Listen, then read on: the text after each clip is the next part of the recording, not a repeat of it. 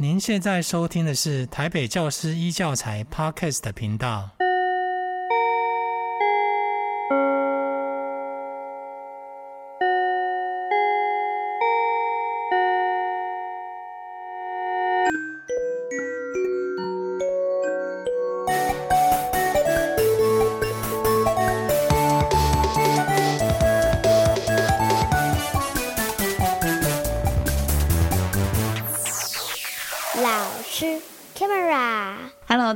欢迎收听老师开麦啦！我是婉志平。今天的单元呢，我们邀请到的老师们非常厉害哦。他在去年的教育一一一标杆学校评选当中，呃，入围而且得奖。那这个评选非常难得哦。呃，在二零二二年的时候呢，一共有十二间学校获选。那其中呢，有一间学校是位在台北市内湖区的立山国中，所以今天我们就非常荣幸邀请到立山国中校长还有三位老师到节目来跟大家分享，呃，如何带领学校获得评选，以及在这个办学的特色当中到底有哪些呢？我们跟老师们还有家长们一起来分享。让我们欢迎立山国中校长张世云校长，校长好，志平好，各位听众大家好。还有学务处的副组长邱德维，德维老师好，大家好，我是德维。以及科研组长张菊琴组长，老师好，大家好。还有辅导老师陈姿玲，姿玲老师好，主持人好，听众好，欢迎各位老师，也恭喜，好棒哦！我一直觉得教育真的是百年树人哦，而且非常困难，尤其。呃，越年纪越小的学生跟青少年跟大学生，其实老师们要对待的方式完全都不一样。好，那对于青少年，怎么样在他们的人生很重要的一个过程当中啊、呃，又陪伴啊，又要启发啊，呃，这都是我们今天可以跟大家好好的来聊一聊。那立山国中从创校到现在大概有四十多年了啊，就是真正开始呃营运应该是一九八零年，所以到现在四十多年的时间了。那我们今天有其中一位老师。也是校友，菊琴老师是 是立山国中的校友，没错，立山毕业的学生。对，等一下我们可以分享一下哦。那我们也请校长跟大家介绍一下这个立山国中四十多年来这个办学的特色跟精神是什么呢？嗨，主持人，各位听众，很高兴今天有机会介绍我们立山国中。嗯，如果呢，我们说。要很快的认识立山，也许从一些客观的数据，我可以跟各位做说明。立山在内湖区，那目前呢，我们今年正准备要过四十四周年的校庆。那么，呃，学校的规模我们有六十个班，那这六十个班里面，每一个年级都有体育班，所以除了普通班之外，我们的体育项目也是孩子。呃，发展的一个内容，那譬如说桌球、手球、田径以及高尔夫，嗯，呃，这都是孩子呃努力的一个目标跟项目。那其中林云如，这大家都认识的国民金孙，就是我们立山的校友。嗯、那除此之外呢，立山也有英语资优班，这个资优教育的推动，对于学校的老师来说，也是一直努力的目标。那么，除了这些特殊的班级以外，如果我们要说立山在这么多国中当中有什么与众不同，我们会觉得很自豪的是，我们的老师非常的热情、热血，呃，非常的喜欢跟孩子在一起。这个虽然很难以言传，但是是提到了孩子，老师的眼神都亮了起来。所以，我们的老师我觉得专业、敬业，更重要的是乐业。那丽山的孩子也是多才多艺，因为除了课业部分，我刚才提到一些体育项目，不只是体育班孩子的专长，呃，一般的孩子也都喜欢运动。那学校的各类的社团非常的蓬勃，体育类、音乐类，还有服务类，所以呃，我们可以说学生是活泼、嗯，可爱。而且可以在立山里面充分的去发展他们的一个潜能。哇！那另外学校的氛围啦，嗯、就是亲师生大家一起为了学校而努力，就是充分的和我们学校的一个核心价值相连贯。嗯、我们知道立山就是爱、欢笑、行动，贯穿了我们所有的课程与教学。那希望这样的介绍可以给各位一点点对丽珊有一些了解。有，而且我听了就好好想。年轻回到过去哦，你知道每次呢听各校老师来介绍大家的学校，我都觉得天哪，我们真的出生太早了。你看现在那个国中生还有社团呢，我们以前没有，要到大学才有社团，然后居然还有高尔夫球课，也太开心了吧！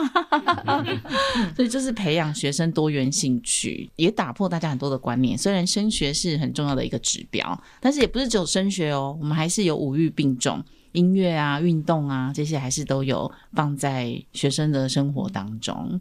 那这一次呢，在教育一一一标杆学校评选，呃，我们在十二间的学校当中是其中一间。那我们的呃评选的特色是阅读，所以我们接下来也会在这个部分好好跟大家分享啊。不过我们先跟大家介绍一下教育一一一标杆学校评选是一个什么样的评选？那当初的目的是什么呢？是呃。这个一一一，它其实都各自有代表不同的意义。是的，那个第一个一是希望每一个学校能够彰显其中特色，一个特色。然后第二个一也是期许学生呢，每一个孩子可以拥有一项专长。嗯，那最后一个一也是很重要的教育的精神跟本质，一个孩子都不能少，所以大概兼顾到。学校整体的一个经营和品牌，哦、那也照顾到每一个孩子各书的需要哦，分别代表不同的意义嘛，嗯、对不对？对，所以每位老师也可以分享一下，那它不同意义背后，我们怎么样的来呃优化跟进行呢？像我们在学校以校以特色的部分呢、啊，那我们学校的话，这一次在评选的项目中，我们是以呃阅读教育来做带、嗯、来做我们的评选的一个。最后被选出来的一个原因嘛，嗯、那我们学校的话是书香立山，拥抱美丽世界，跨越那面书山。其实这个蛮有趣的是，我们学校其实零九年的时候，我们学校也是有投过一次教育一一一。当时我们就是用书香立山求霸天下来做体育的这个桌球，就像刚刚想要讲到的，以桌球林昀儒这样子的风格来动我们学校的特色。嗯、那在经过这几年之后，我们这一次用的是用阅读，对，因为我们学校其实。在推动阅读上面运用了蛮多的校内外资源的，加上我们是文教区，附近有西湖，呃，西湖图书馆，那个是一个蛮在台北市也蛮特别的，因为它是从音乐起家。那我们学校也是跟音乐有关的一个内容，然后我们也有主动申请蛮多的专案来支援这些特色。嗯，那尤其我觉得在一百零六年，我们学校的图书馆也重新做过整修。那这次整修我觉得蛮特别，是我们让学生。跟老师一起来讨论，我们这个图书馆叫什么名字？哦，嗯，然后最后学生选出来是叫白泽，因为白泽是上古神兽，嗯，对，然后他就是一个可以知天下事的这个，然后所以我们就做出来他的 mark，然后放在我们图书馆上面。哇，那所以通常做哪些活动把这个阅读教育去推广？因为嗯，大家可能会想说青少年嘛，嗯，你哪有那么多时间去阅读课外读物呢？嗯、就是好好把我。这些国音数理化念好，所以怎么样在这个学科当中再推广阅读教育给他们呢？嗯，我觉得应该是教育当中会蛮在意情境的营造的。嗯，对，我觉得学生毕竟他们在国中阶段蛮长时间会待在校园当中，所以我们花了蛮多的时间，比如像布置我们的班级书图书馆，自己班级就有图书馆，然后学校有很多的阅读角落。飘书专区，那这样子的话，他在情境当中第一个就有了。然后接下来就是我们的蛮多老师在课堂当中也会运用一些线上阅读的资源，像现在英文的弹性学习课程，老师就会用 ePix，他就是让学生在上面就是直接用平板，然后来做一起带你做阅读。对，那或者是有晨读活动啊，然后还有一些我们学校的。因为推动阅读，我们想要让学生真的可以去理解嘛，阅读理解现在也很重要。嗯，我们有设计一些像拥抱新世界、阅览古今，让学生运用学呃学会阅读的策略。嗯、那在过程当中，我们要运用学会阅读策略，势必老师也会带着孩子们一起讨论，或者是看一些书籍。嗯、对，然后对班级图书馆是同学们自己带书来捐给自己班上吗？嗯、我们最早。最早的时候是这样，那现在慢慢慢慢累积，其实我们也因为我透过一些经费，所以变成是我们都会买一些买会有一些买的书籍，就是经典的，或者是说，因为学生喜爱的图书馆其实都会添购。丽山的图书馆是蛮与时俱进的，哇！对对对对，有机会好想去参观各个班级自己的图书馆怎么设计的。对对对，我们这个还有还有算比赛小比赛啊，就是大家可以分享啦。对对对，因为会蛮有趣的。所以像刚刚讲到阅读策略啊，什么是阅读策略，都可以列举一下怎么进行吗？嗯，比如说像现在我们可能会有一个叫资讯素养的阅读策略，以我们学校来讲，我们目前在推动的就是一个 Big 六大六思考法，因为我们像现在可能大家对于呃新闻议题的媒体或者是假新闻等等会有一些想法，那我们怎么样去验证？像现在 ChatGPT 很流行，那我怎么到验证我的资料对不对？嗯、那我是不是可以透过一些方式来做？嗯、对，那这个可能就会是在我们在阅读当中会用到，那或者是简单的呃五 W E H，嗯，让学生在。因为你我们要看故事的时候，他总是可以去类推嘛，嗯，所以他可以用的是实地物来做分析，这样我觉得这都是一个有趣的地方。以我自己在阅读来讲啦，如果当你阅读量够广大的时候，你就会发现有些东西它是雷同的，即便是不同的时代或故事。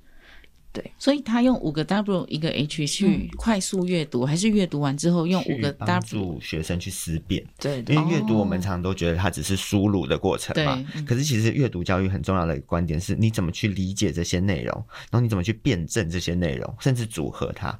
所以他可能用五 W 一 H 去看这本作品。他的不同的角度，为什么这样做？他讲了什么？再用那个 Big 六去思考，他怎么去整合它？那这个资讯它可以带给我什么？甚至他我们会结合到我们的弹性课程，他们会因为他们的阅读的内容去做下一步，他们可能会去做踏查、嗯、去访问。我觉得这是我们学校很有趣、很精彩的地方。嗯、因为我刚刚这样听起来，其实这种阅读策略一般已经是大学生在嗯做报告的时候。快速的产出的报告法嘞，嗯、所以刚刚在国中生，我就哇塞，难怪现在很多国中生的言谈跟思维逻辑已经不输大学生了，所以立山国中应该很难进去吧？附近的房价应该很高吧？大家都要搬到那边去住哦。好，这个是一校一特色的部分啊。那呃，一个。专长的部分呢？一专长的部分呢？一生一专长的部分，其实当初在做一呃教育意义，他希望达到的是一个幸福教育的层次嘛，就是我们可不可以发现每一个孩子他都自己有一个自己的专长？嗯，然后我们学校在呃二零零九年的时候，其实就得到那个时候我们学校的特色是桌球的教学，那我们学校一直以来在体育的部分都给孩子很多试探的机会跟学习的机会，那。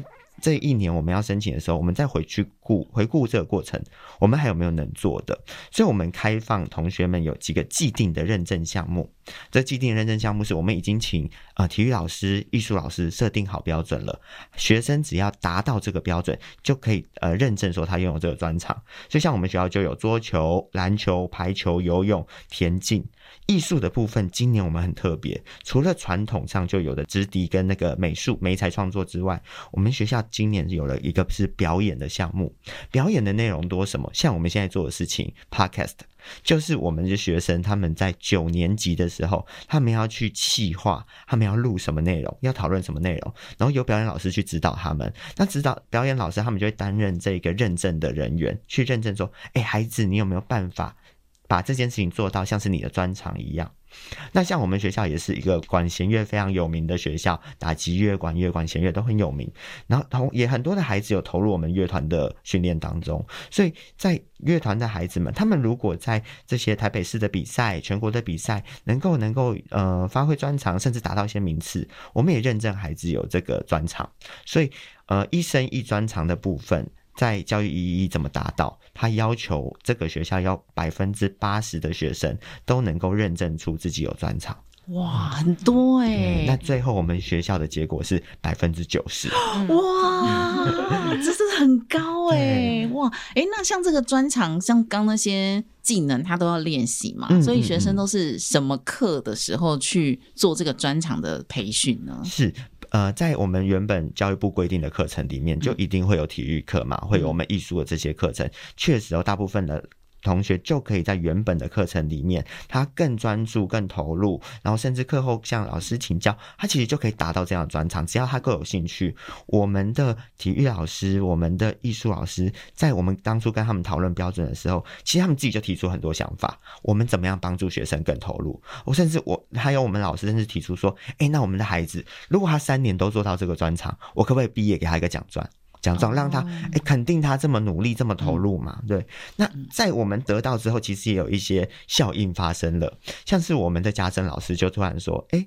那我手缝算不算专长？算啊，算啊，对不对？所以未来我们就开放这个手缝这个家政课，如果他愿意的话，他只要来认证，我们就让他手缝是专长。那也有一个像我们学校社团很丰富，我们学校社团有一个叫做中国功夫社。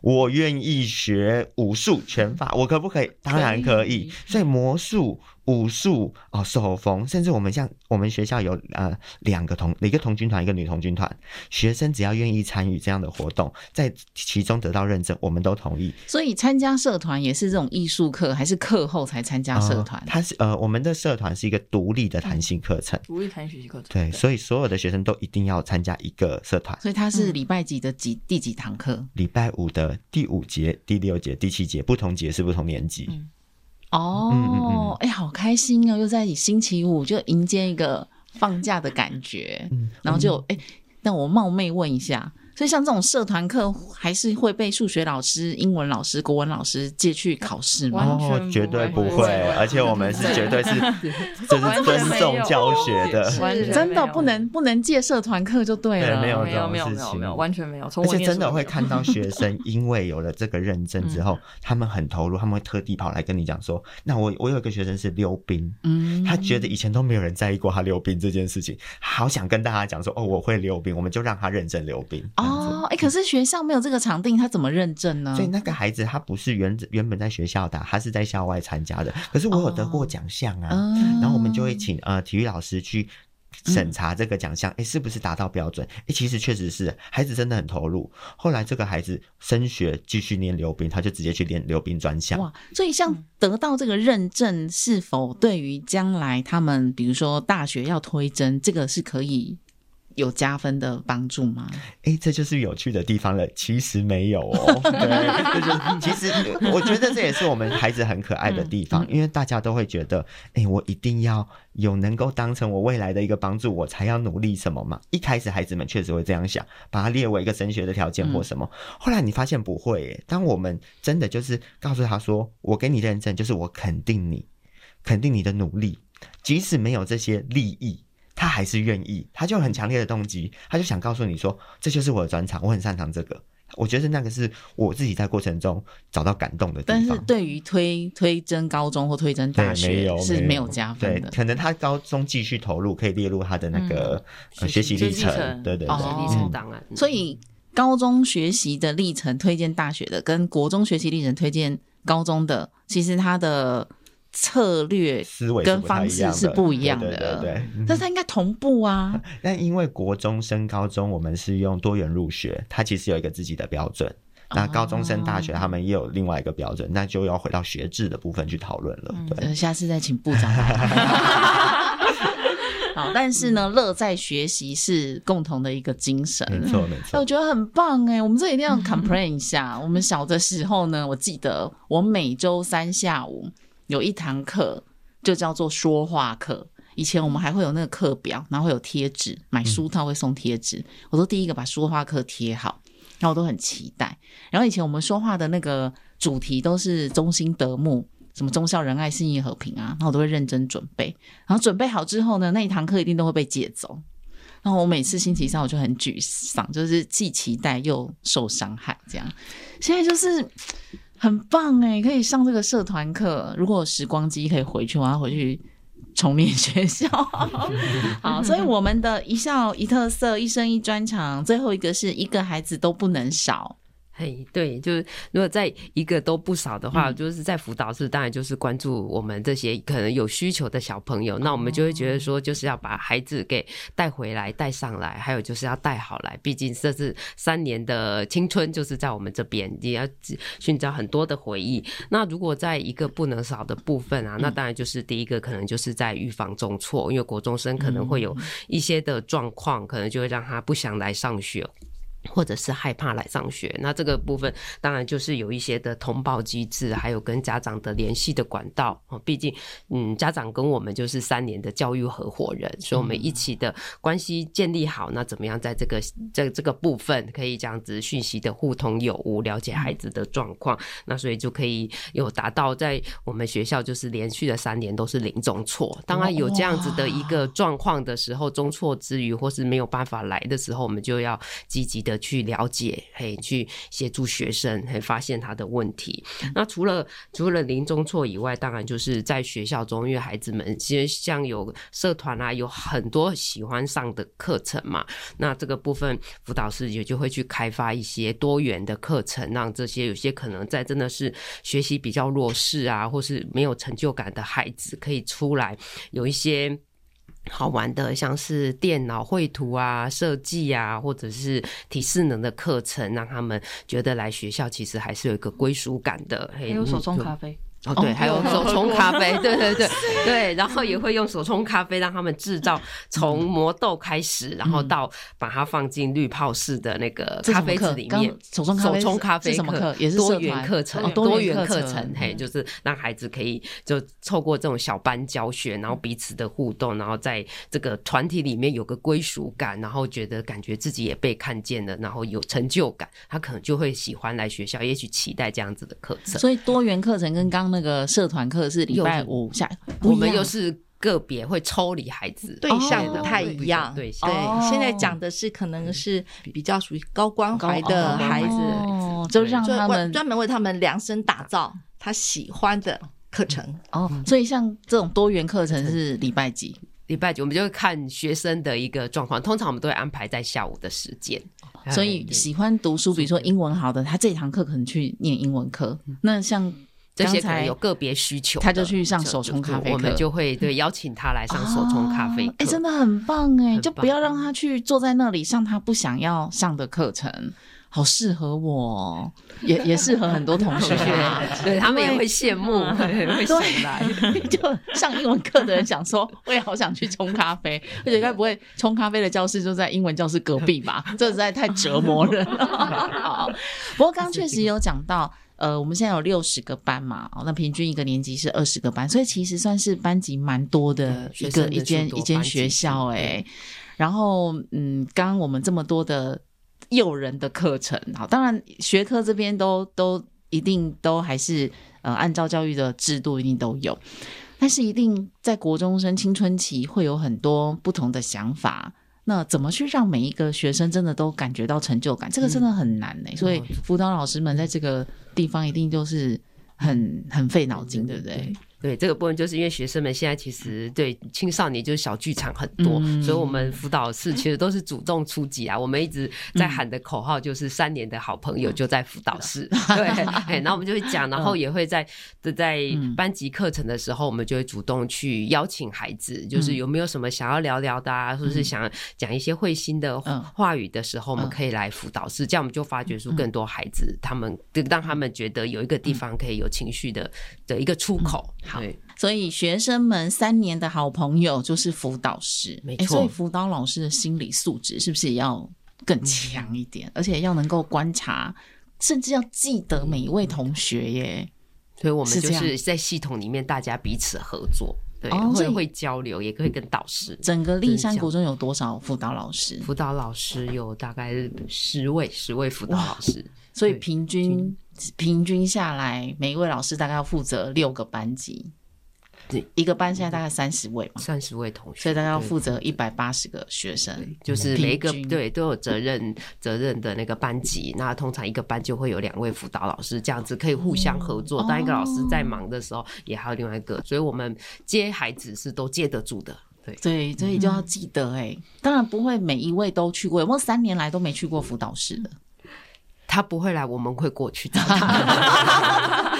因为他们还有生涯嘛，对，接下来要选填学校啊，认识学校，这个我们在九年级的时候一个一个都会跟他们谈过，希望他们找到自己未来的目标跟学校的选择。所以这跟就结合前面的一生一专长就很重要了，就是他将来到底想做什么。因为我也常讲，其实读书就是这几年，那你最后人生的一生的时间其实是更长的，所以越早发现自己将来想要做的事情。然后更有学习的动力，比如说他将来想要出国啊，想要这个到外商啊，想要做什么？那其实他在学科的准备上，可能英文就真的要要好一点，数学、理化可能就要很好。所以我刚刚前面有跟老师聊，我就是那个高国中就放弃理化的人，因为我小学五年级就决定要做讲话这件事。但其实回头想一想，还是不应该放弃，因为。会的越多，其实对于现在的社会其实是越有帮助的。搞不好我很会讲话，现在首富要选举嘛，我如果理工科好一点，搞不好也可以去他的团队工作。所以其实人生真的都是无限可能的。对，老师的责任们真真的，老师们的责任真的很重大哦。那我们接下来。也请教老师啊，就是呃，学校有这么多的呃想法跟策略，那到底怎么样去跟每一位老师、家长、学生去达到共识与沟通呢？因为这个是多方诶，当我们学校有策略的时候，不见得学校所有的老师都愿意全心投入。当然，今天来的是全心投入，那怎么样把老师们也都培训好？然后还要跟家长，家长要支持啊。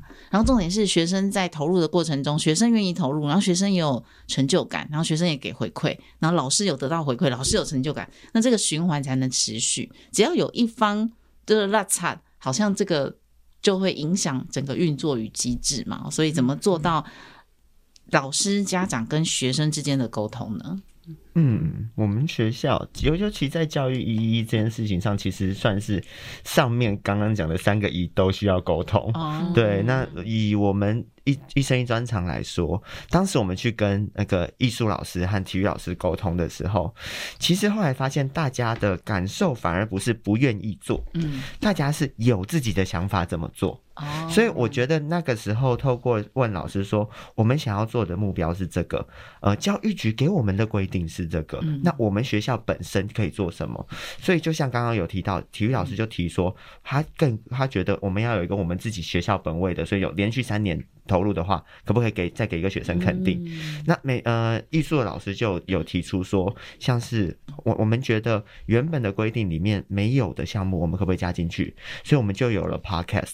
我们有舞蹈，好，那像是艺呃美术老师，他们不想要自己是。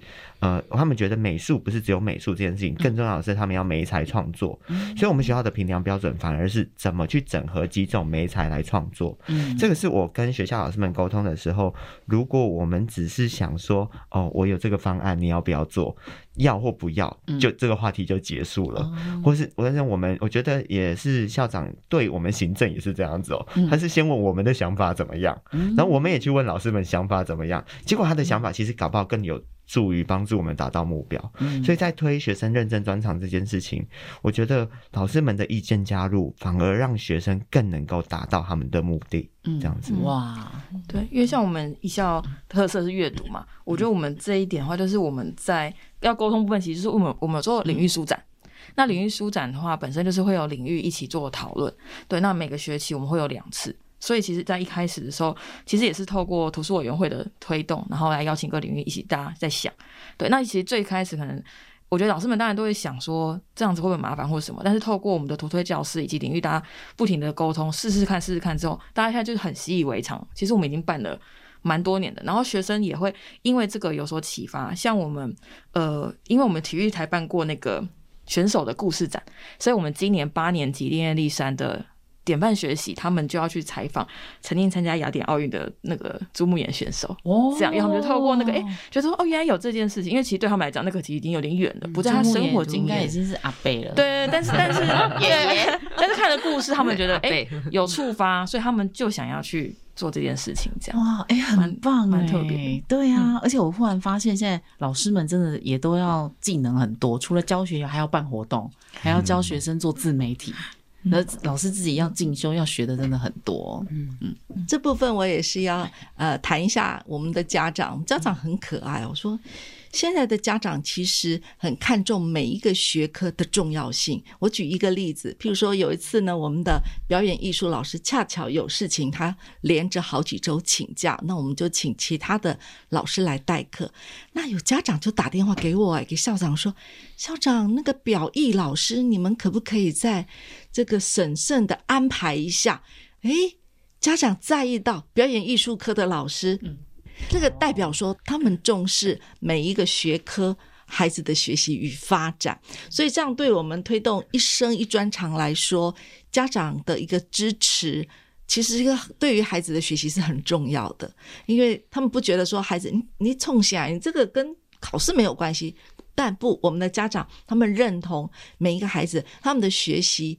是多元的，是彩色的，是丰富的。说除了课业之外，他还能够在课余去发展他有兴趣的一个专长项目。那也因此，我们在家长访谈的时候印象很深刻。我们刚好邀请到自愿参加的两个家长，那其中一位他说，他看到他的孩子学习那个直笛的历程，从最简单的曲子到他挑战那个。Double bass 那个非常难的直笛，他深以他自己的孩子为荣，就说孩子愿做这件事情是这么的投入，所以家长被孩子感动，他就更愿意去支持。直笛结合 Double bass 一起，嗯，就是超低音直笛，嗯嗯，那所以家长他是感受到孩子他们呃。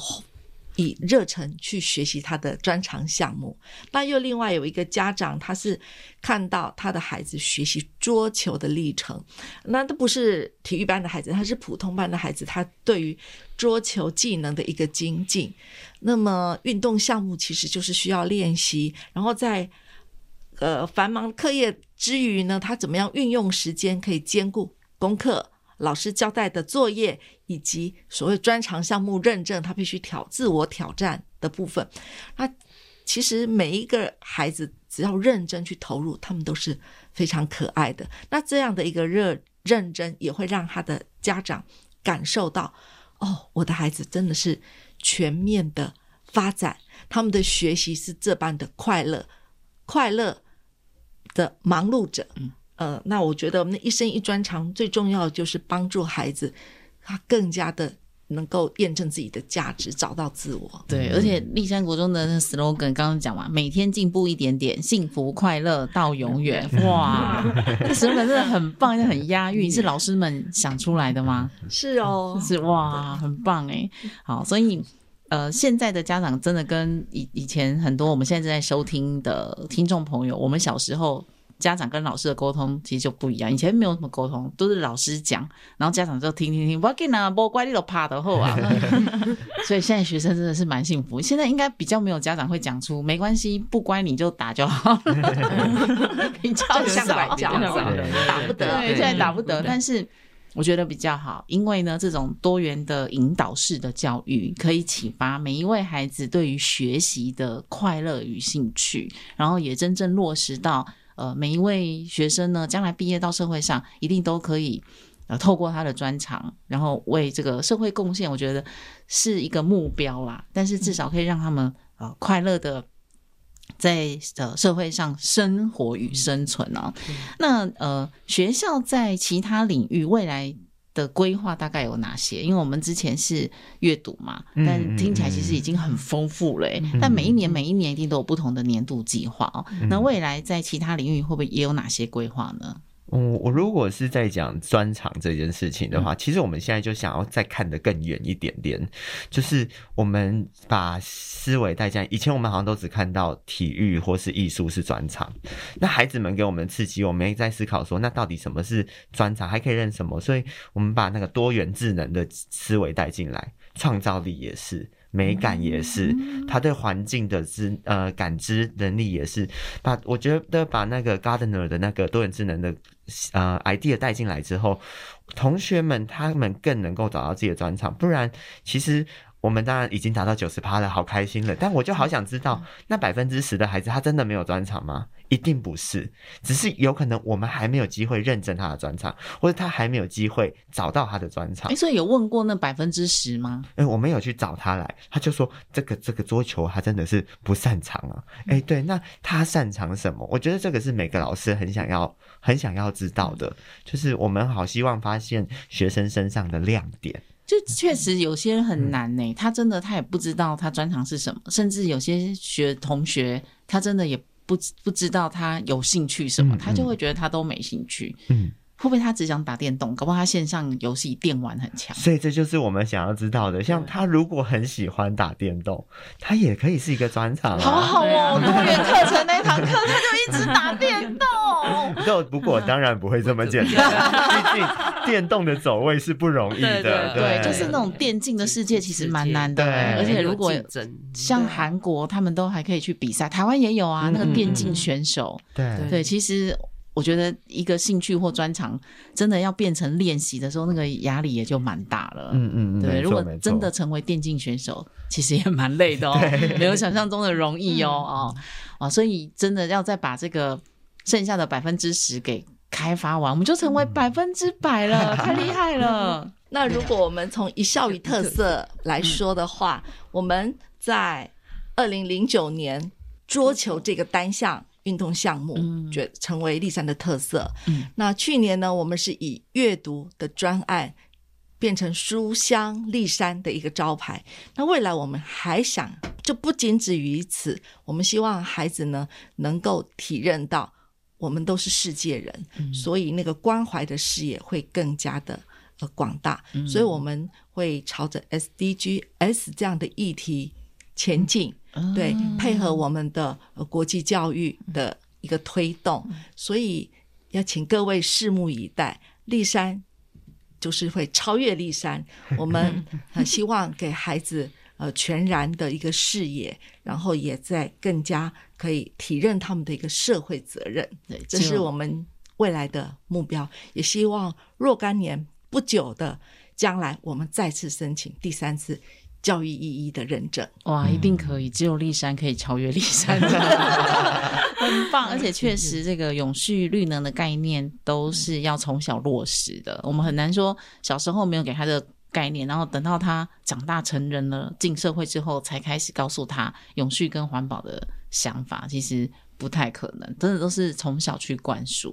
嗯、那最后，我想今天来的校长跟老师们哦，真的都从他们演出看出光芒哦，然后把时间都奉献在教育领域上。所以，是不是最后我们四位老师也可以分享一下，怎么样去一直维持您对教育的热情呢？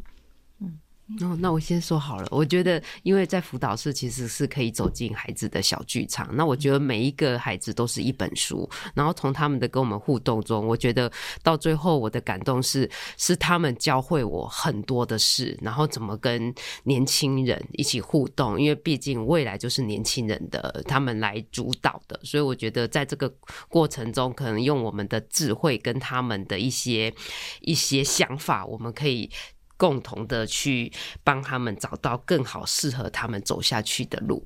哇，老师，你有挫折过吗？有没有就是这其实高光光就一直就是没有办法改？就是帮助他，然后回家会因此睡不着，这样子。这这个过程中一定会有的，所以我觉得这个时候就是可，我觉得伙伴很重要啦。因为讲出来的时候，别人就会给我不同的的一个点。那我觉得，哎，有了这个点之后，因为毕竟还是会再看到这个孩子，那我们就用不同的方式去应对。那我觉得孩子的改变，通常就是彼此的互动就会不同。那我觉得每次这样子调整之后有挫折，但是接下来迎接的就是成就感。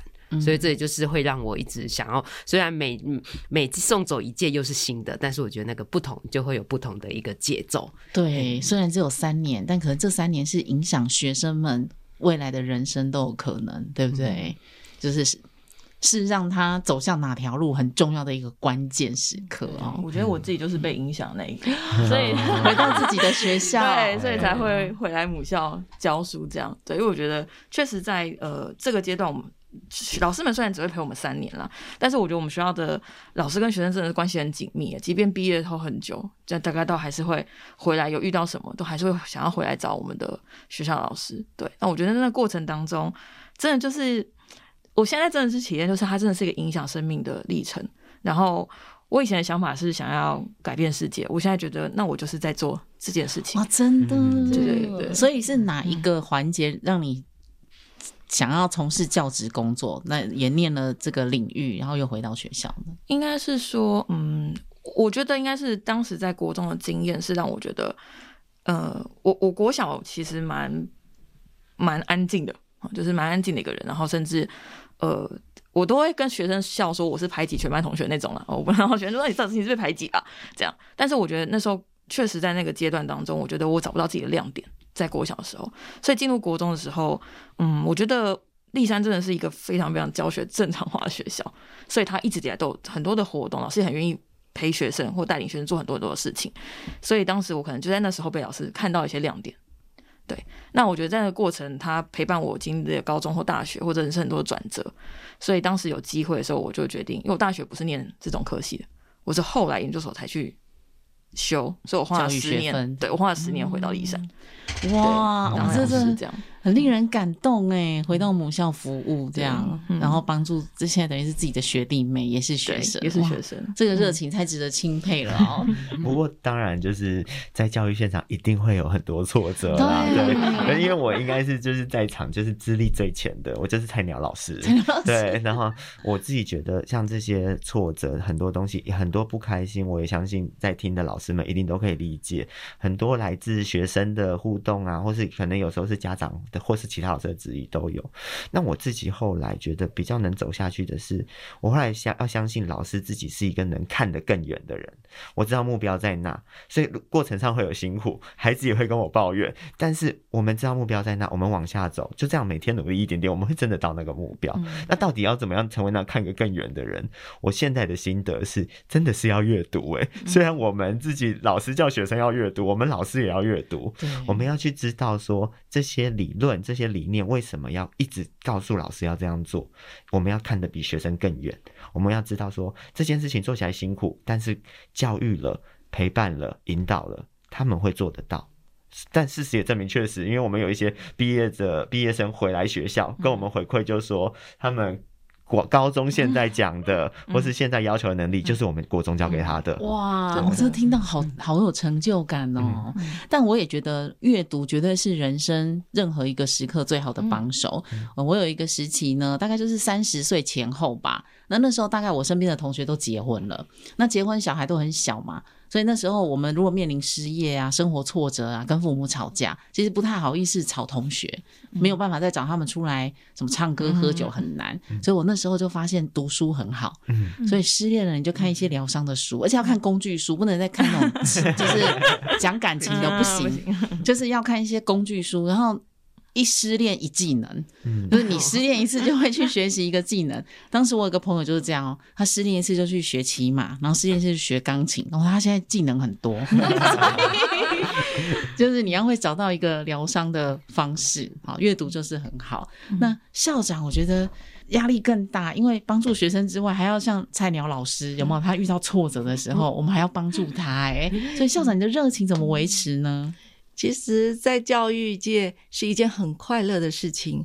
然后我自己也不断的呃感受到，我们都不要轻忽自己的影响力。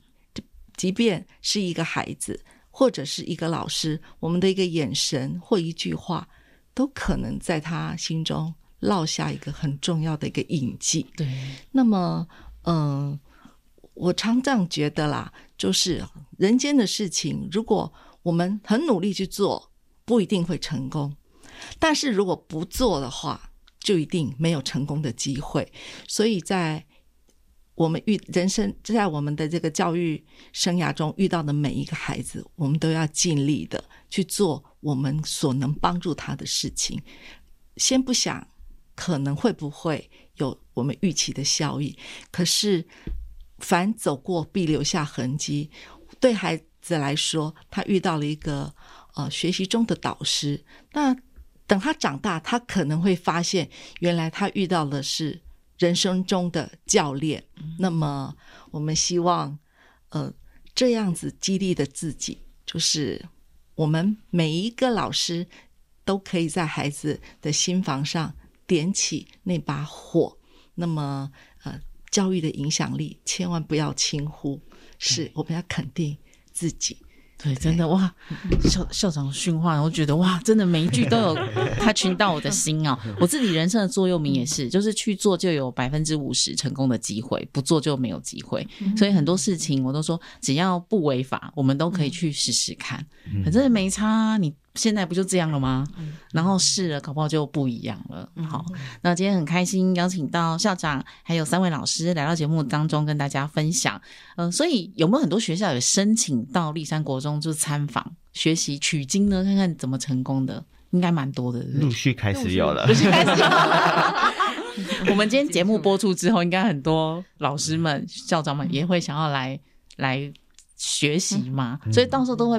办一种研习营或是研讨会之类的嘛，跟大家分享、嗯、是吗？我知道的是，我们教研中心哈会办说明会，嗯、把这个参赛的一个相关办法做说明。然后对，那事实上，事实上我们也很鼓励台北市的伙伴，嗯、大家就参加吧。嗯嗯嗯，对啊，因为三个一就可以把所有的力量集结，然后受益的还是孩子。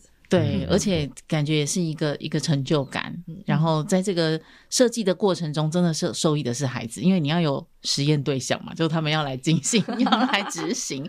哇，今天我自己也收获很多。那也再一次的谢谢校长还有三位老师来到节目当中，谢谢，谢谢，谢谢。那今天收听的朋友，如果呢，对于我们今天的内容，您有一些想法，或者是也有一些回馈啊，您对于教育的想法，那也欢迎可以在我们底下留言，跟大家一起分享哦。感谢大家收听老师开麦啦，我们下次见，拜拜。